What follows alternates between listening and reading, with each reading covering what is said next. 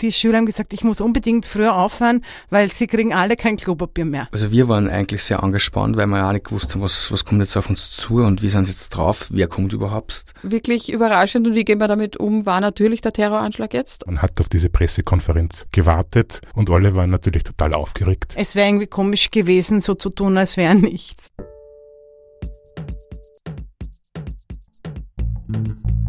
Richtig und falsch. Der Podcast über politische Bildung. Von Zentrum Polis, Demokratie 21 und der Arbeiterkammer Wien.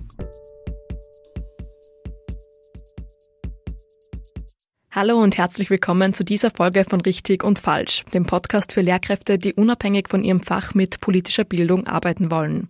Mein Name ist Ambra Schuster, ich bin Journalistin und beschäftige mich in meiner Arbeit unter anderem mit Jugendpolitik und politischer Bildung, aber natürlich auch mit aktuellen politischen Ereignissen. In den letzten Jahren war da viel los. Da war die Ibiza-Affäre, der Terroranschlag in Wien und dann natürlich Corona als Dauerthema. Und das waren alles Ereignisse, die plötzlich da waren und auf die sich niemand so recht vorbereiten hat können.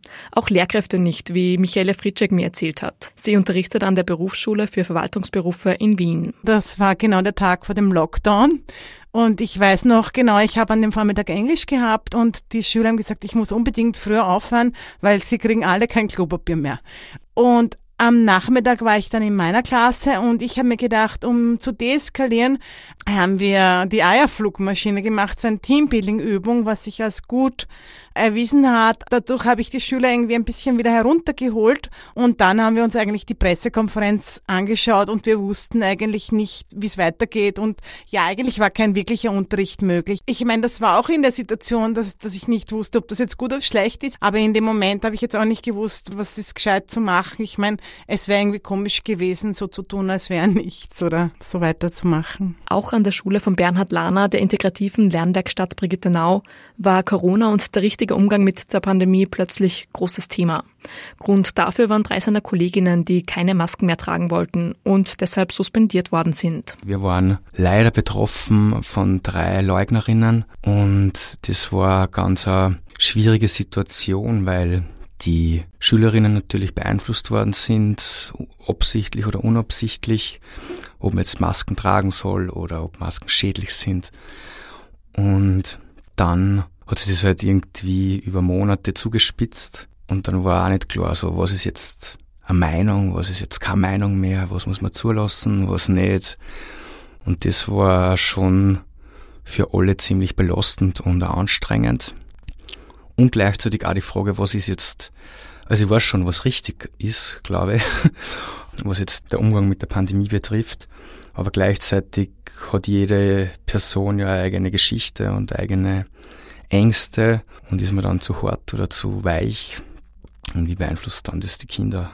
Das war ziemlich heftig. Wie geht man mit solchen Situationen am besten um? Was tun, wenn aktuelle politische Ereignisse auf einmal zum unumgänglichen Thema im Klassenzimmer werden? Und wie kann man solche Ereignisse für politische Bildung nutzen? Genau diesen Fragen möchte ich in dieser Folge nachgehen. Bleiben wir dafür zunächst bei Corona. Der erste Lockdown hat uns im März 2020 alle überrumpelt. Die Unsicherheit war da ganz groß. Und Michaela Fritschek, die wir vorhin schon gehört haben, hat am Freitag vor dem Lockdown deshalb vor allem auf Ablenkung und Beruhigung gesetzt. Ja, sich irgendwie was zu überlegen, also irgendwie einen Start und sich was zu überlegen, etwas, was ablenkt, irgendwas, was positiv und angenehm ist. Und dann sich dem Thema vorsichtig zu nähern und darüber zu sprechen. So würde ich das, wenn ich das jetzt als Unterrichtseinheit konzipieren müsste, planen. Es gibt da kein Patentrezept für mich. Ich denke mal, wichtig ist einfach irgendwie zu beruhigen und Emotionen kommen zu lassen und sprechen zu lassen und artikulieren zu lassen. Aber ich glaube, es ist auch ganz gut, manchmal was ganz anderes zu machen. Es ist sicher manchmal auch gut, einfach zu unterrichten und erst im Nachhinein drüber zu sprechen. Wenn die ersten Emotionen einmal abgefangen sind, kommt die politische Bildung ins Spiel. Bei akuten Krisen kann es zum Beispiel helfen, über bereits bewältigte Krisen zu sprechen, sagt Patrick Danter.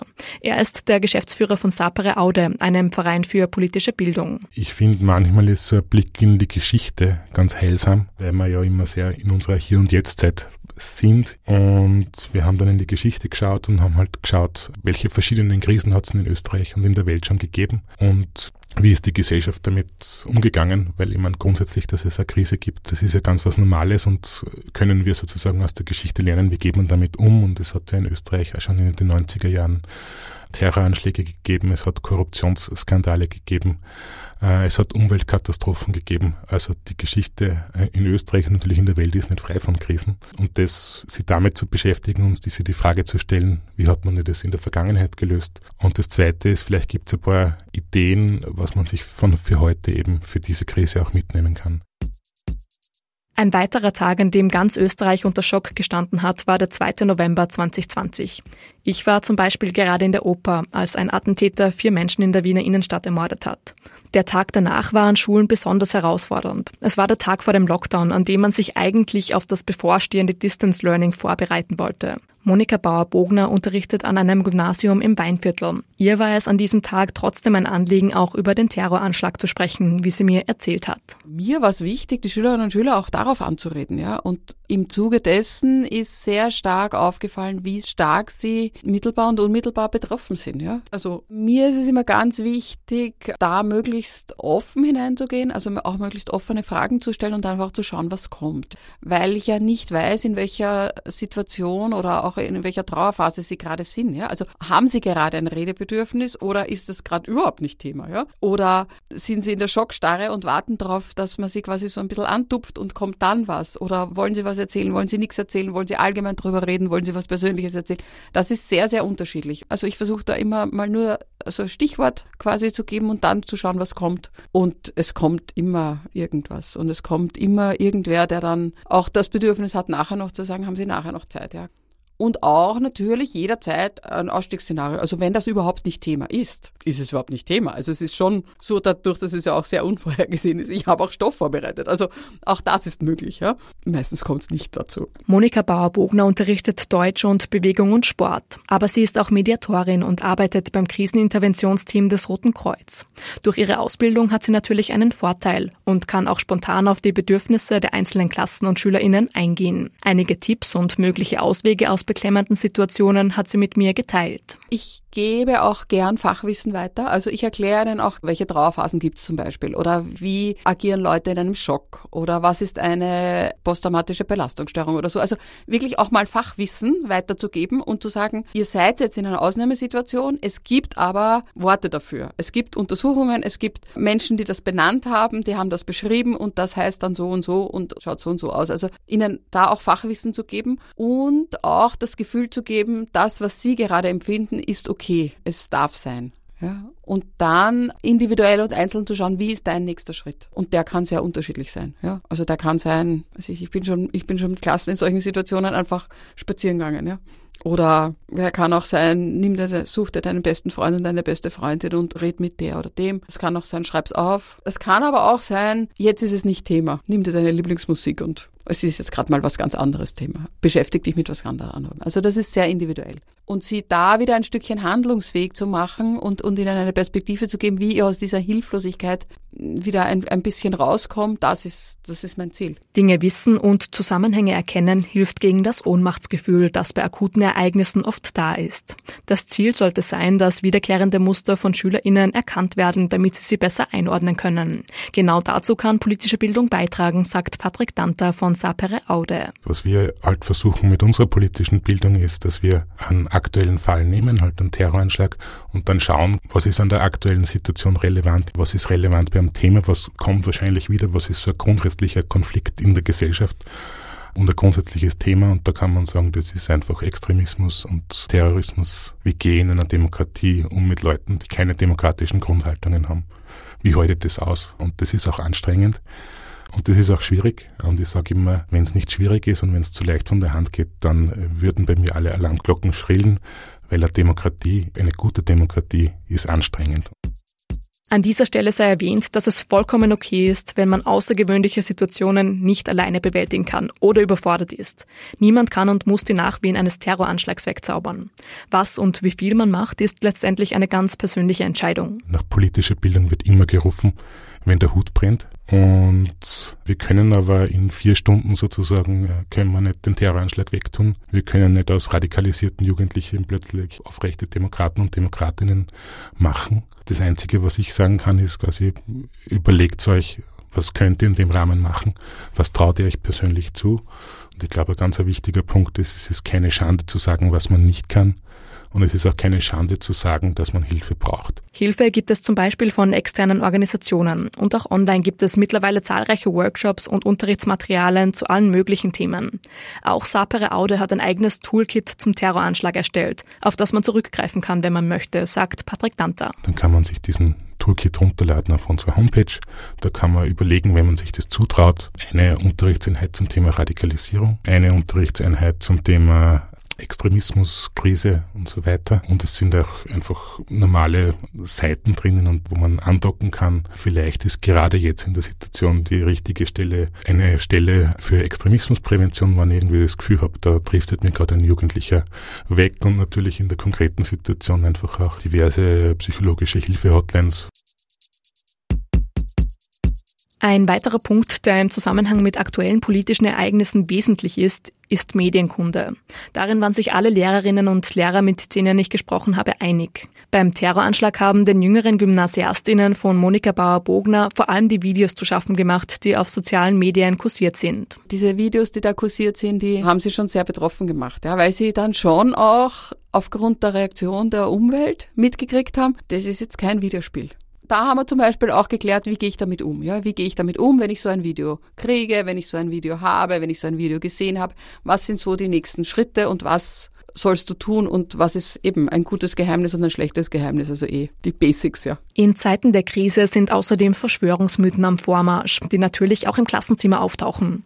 Das haben wir eingangs schon von Bernhard Lahner gehört. An seiner Schule, der integrativen Lernwerkstatt Brigittenau, hat es Corona-Leugnerinnen unter dem Lehrpersonal gegeben. Für umso wichtiger hält Bernhard Lahner deshalb Medienbildung und Quellenkritik. Das war vor Corona schon Thema, aber hat halt nicht so dieses, das war nicht nötig, sozusagen. Jetzt ist immer mehr notwendig, um halt sicher zu gehen, was ist jetzt richtig und was ist falsch oder was nähert sich der Wahrheit und was geht eher weg davon.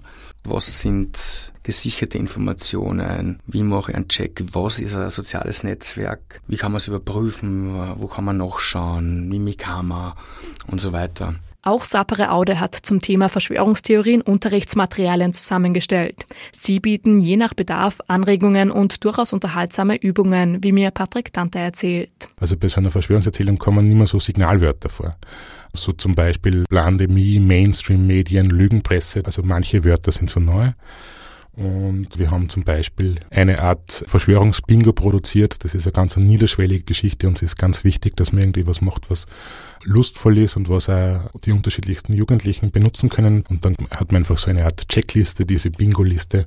Und die Jugendlichen bringen dann Informationen mit und können dann abchecken, je mehr Signalwörter davor kommen, desto vorsichtiger sollten sie sein. Das ist natürlich sehr vereinfacht und verkürzt. Wie gesagt, wir haben auch noch eigene Nachrichten mit Stimmenverzerrer aufgenommen. Die Jugendlichen tun das dann überprüfen. Das kann man machen, wenn man ein bisschen mehr Zeit hat. Und ich finde ganz wichtig bei uns als politische Bildner und Bildnerinnen, dass man ein gewisses Verständnis erzeugt bei den Leuten beim Gegenüber. Und das ist natürlich eine ganz simple Geschichte, wenn ich mir anhand von Leitfragen überlege, warum fallen Leute auf Verschwörungserzählungen rein. Das ist jetzt nichts bahnbrechend Neues, aber es ist dennoch wichtig. Und so Klassiker ähm, finde ich immer gut. Und so kann man eben auch Raum schaffen in der politischen Bildung. Ja, also ganz unterschiedliche Geschichten, je nach Zeit, je nach Zielgruppe und natürlich, was man konkret einsetzt, das überlasse ich bitte den Pädagogen und Pädagoginnen, weil die kennen ihre Zielgruppe viel, viel besser als wir. Aber wir geben eine kleine Hilfestellung. Halten wir also fest, wie man als Lehrkraft mit aktuellen politischen Ereignissen umgeht, ist letztendlich eine persönliche Entscheidung. Und es hängt auch von der jeweiligen Klasse und Situation ab. In einem ersten Schritt kann es aber gut sein, die Schülerinnen und Schüler einfach mal sprechen und reflektieren zu lassen, ihnen zuzuhören und sie zu beruhigen. Auch der Fokus auf bereits Bewältigtes und Dinge, die gut laufen, beruhigt. Auch konkretes Wissen und Medienkompetenz helfen. Dafür gibt es Angebote und Unterrichtsmaterialien von Dritten, auf die Lehrkräfte zurückgreifen können. Soweit so gut. Bernhard Lahner von der integrativen Lernwerkstatt Brigittenau hat meine Frage nach einem guten Umgang mit unvorhersehbaren Ereignissen mit einer ganz grundsätzlichen Gegenfrage beantwortet. Wie ist Unterricht und Schule organisiert?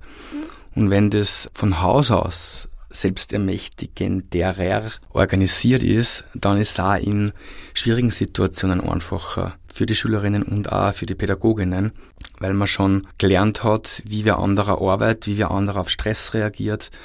Also wir haben viel in, in der selbstständigen Arbeit, wo halt kurze Inputs gemacht werden und dann arbeiten die Schülerinnen selbstständig oder halt in Gruppen. Und da beobachtet man halt viel und schaut halt, wie kommunizieren untereinander. Wer hat Stress, wenn jetzt Lernabschnittskontrolle oder ein Test kommt?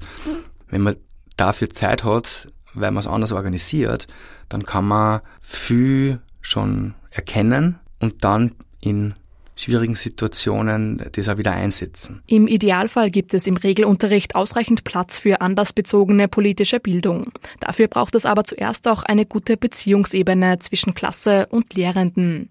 Und genau hier stoßen Lehrerinnen und Lehrer oft an Grenzen, sagt die Gymnasiallehrerin Monika Bauer-Bogner. Also die größte Grenze, die Lehrerinnen und Lehrer haben, ist die Zeit. Ja, wir haben einfach noch immer diese 50 Minuten und wenn es nicht relativ schnell anspringt, dann geht es sich wahrscheinlich nicht aus. Ja, und es geht auch darum, welche Vertrauensbasis habe ich zu meinen Schülerinnen und Schülern. Und das ist auch was, also da bin ich wieder bei der Zeit. Ja, das dauert. Ja, also ich kann nicht im September in eine neue Klasse gehen und von denen erwarten, dass wir jetzt eine hochpolitische Diskussion führen. Ja, also da müssen sie wissen, dass sie sich ernst genommen fühlen. Da müssen sie wissen, dass sie sagen können, was sie sich denken. Und da müssen sie dann auch noch so mutig sein, Sachen zu sagen, wo sie wissen, das ist nicht meine Richtung. Ja? Und da glaube ich, es braucht einfach viel, viel Arbeit, aber das ist sowieso prinzipiell im Schulbereich. Also ich glaube, es geht so viel ineinander. Ja? Es braucht eine gute Vertrauensbasis, um lernen und lehren zu können, ja? um nachhaltig lernen und lehren zu können. Also Bulimie lernen, ja, eh, das geht immer. Aber für mich ist politische Bildung nicht Bulimie lernen. Und das soll es auch nicht sein. Genau deshalb gibt es auch kein Kochrezept dafür, wie man mit akuten politischen Ereignissen im Klassenzimmer umgehen soll. Es ist aber jedenfalls richtig, aktuelle politische Ereignisse im Unterricht zu thematisieren. Es ist genauso richtig, sich manchmal dagegen zu entscheiden und Schülerinnen und Schüler stattdessen einfach abzulenken und zu beruhigen. Und noch viel wichtiger, es ist auf keinen Fall falsch, wenn man zugibt, selbst überfordert zu sein und Hilfe zu brauchen. Das sagt abschließend auch Patrick Danter von Sapere Aude. Ich glaube, es ist längerfristig sehr schlau, dass man auch sagt, wenn man Sachen nicht weiß. Ich glaube, das hebt auch die Autorität bei den Lehrpersonen, wenn ich mal zugebe, liebe Leute, ich weiß das nicht, aber wenn euch das beschäftigt, dann recherchieren wir das gemeinsam oder ich tue mir das an, ich setze mich am Abend dazu und ich versuche es für euch zu recherchieren. Aber mein Tipp ist eben so, dass man eben sagt, was man weiß und was man nicht weiß. Und der letzte Punkt ist halt schon so, dass man sagen muss in Österreich, dass die politische Bildung, sie sollte aktuell sein, man sollte sich aktuellen Themen widmen, aber das braucht halt auch ganz, ganz viel Ressourcen. Es braucht ganz, ganz viel Erfahrung. Und die muss man eben auch haben. Und wenn ein aktuelles Thema ist, müsste ich mich am Abend hinsetzen, müsste das irgendwie zusammenfassen, müsste mir überlegen, wie tue ich meinen Unterricht umgestalten. Und das machen natürlich ganz, ganz viele engagierte Lehrkräfte, dass sie sich da extra reinhauen. Aber ich weiß, wie viel Schweiß, Arbeit und Mühe damit verbunden ist. Insofern ganz toll, dass sich das auch außer uns auch noch ganz viele engagierte Lehrkräfte antun. Danke, danke dafür. Das war's mit dieser Folge von Richtig und Falsch. Redaktion Patricia Schlatschik, Nina Schnieder und Ambra Schuster. Auch die nächsten Folgen bauen auf Erlebnissen und Fragestellungen von Lehrerinnen und Lehrern auf. Erzählt mir von euren Erfahrungen und Befürchtungen, wenn es um politische Bildung in eurem Unterricht geht. Schreibt mir eure Anregungen und Feedback an podcast.politik-lernen.at.